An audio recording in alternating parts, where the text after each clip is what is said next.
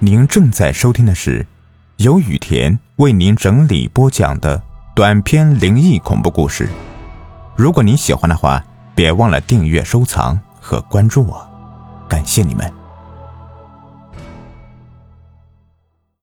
这个故事的名字叫做《来自人间的绝望》。天空漂浮着一朵朵浮云，突然，一大朵黑云袭来。我站在黑云之巅，看着脚下众生，轻蔑一笑。我是地狱派来的死神，每天都要执行人类死亡的任务。像这样的生活，我早就已经腻烦了。不过，今天我想要特别一点，来一个好玩的。老婆，你就信我一次吧，我真的是钓鱼去了。我看着地上一对情侣。站在大街上吵架，其中男子长得比较猥琐，女人长得白净漂亮，形成鲜明的对比。我拿出手机在上面查询，这才知道男子的具体信息。男，三十六岁，姓名王波，职业生意人，哼，有钱。爱好钓鱼，喜欢美女，特长泡美女，会甜言蜜语。见人说人话，见鬼说鬼话，十足的人精。嘿嘿嘿，原来这个人表里不一呀。那好吧，死神之光将会降临在你头上。一束黑色的光线降临在了王波头上，现在他已经笼罩了我的死亡之光了。凡是被我笼罩上死亡之光的人。他们都会立即死去。不过，为了让这个游戏变得更加有趣味性，我延长了死亡时间。在几个小时前，王波正和一位身材热辣的酒吧美女鬼混呢。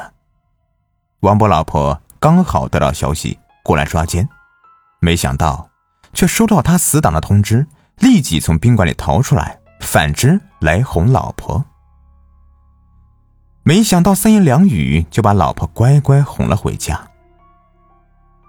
大街上，王波和死党寇三笑道：“嘿，看到没？这女人呐，就得哄。”寇三佩服道：“呃，王哥，还是你厉害啊！”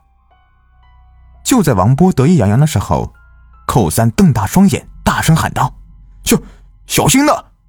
只见一辆疾驰而来的大卡车。朝着王波和寇三二人冲了过来，寇三见此，当即退后三步，躲过了大卡车。等到王波回头的时候，却见前方大卡车猛地朝自己冲了过来。当下，王波脑袋空白一片，心里想的只有一个字：死。王哥还傻站着干啥？快逃啊！轰的一声，一声巨响后，寇三紧闭双眼，嘴里嚷嚷道。呵 呵完了完了完了，这下完了！当寇三睁开眼睛的时候，只见王波傻眼坐在地上，一股热气腾腾的烟雾冒了上来。王哥，怎么回事啊？这这是什么味道啊？哎，我也不知道怎么回事。王波当下吐出一口冷气，只觉得浑身冰凉。原来，在大卡车开过来的时候，王波双腿发软，只听他扑通一声。竟然歪倒在地上，刚好躲过了大卡车。不过那辆大卡车和他擦身而过，他身上还是挂彩了。只见衣服也破了，身上有些轻伤，并不严重。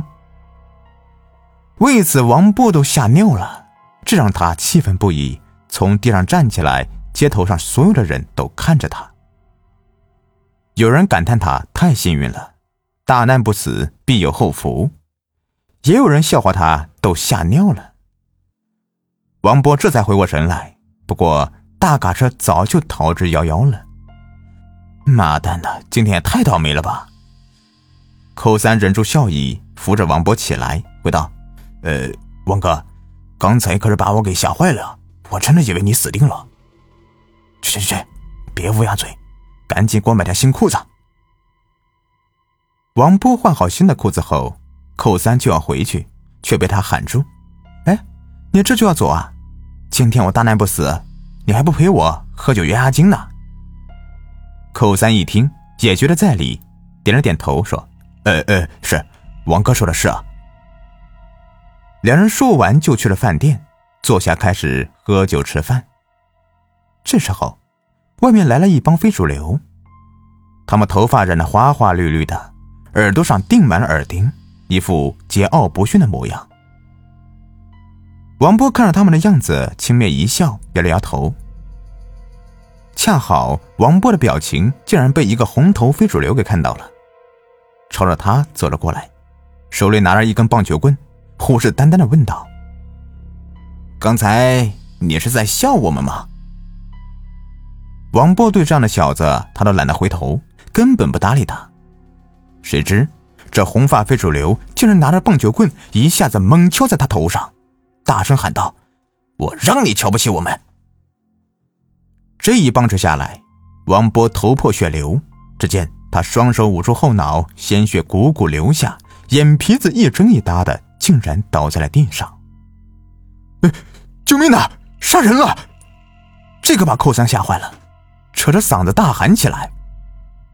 这帮非主流看伤人了，也吓得不轻，竟然撒腿全跑了。王波进了医院，整整住了一个星期，这才从医院出来。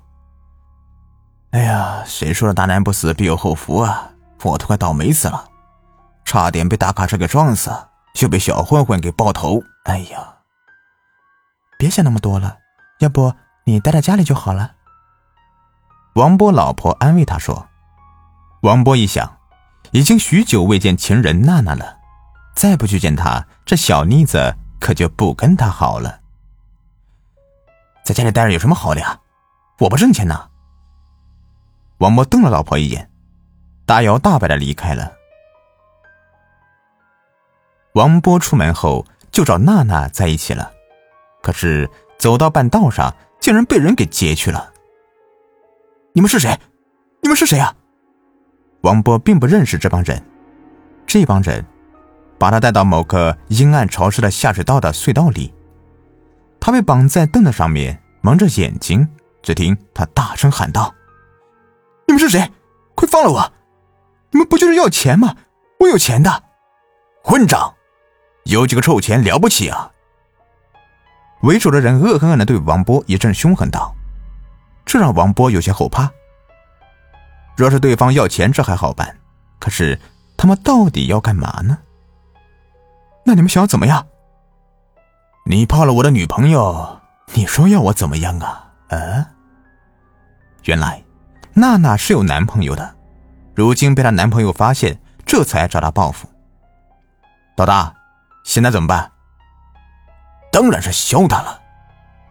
接下来，王波被这帮人狠狠的揍了一顿，把绳子解开，关上下水道的大门，嬉笑道：“嘿，大哥呀，你就好好在那里享受吧。啊，三天后我们再给你开门啊！”。王波被这帮小子关在不透风的下水道里，这里恶臭无比，让他简直想吐。不过他知道，这帮小子只是想要恶整他一顿，不要他的性命，他这才放心了。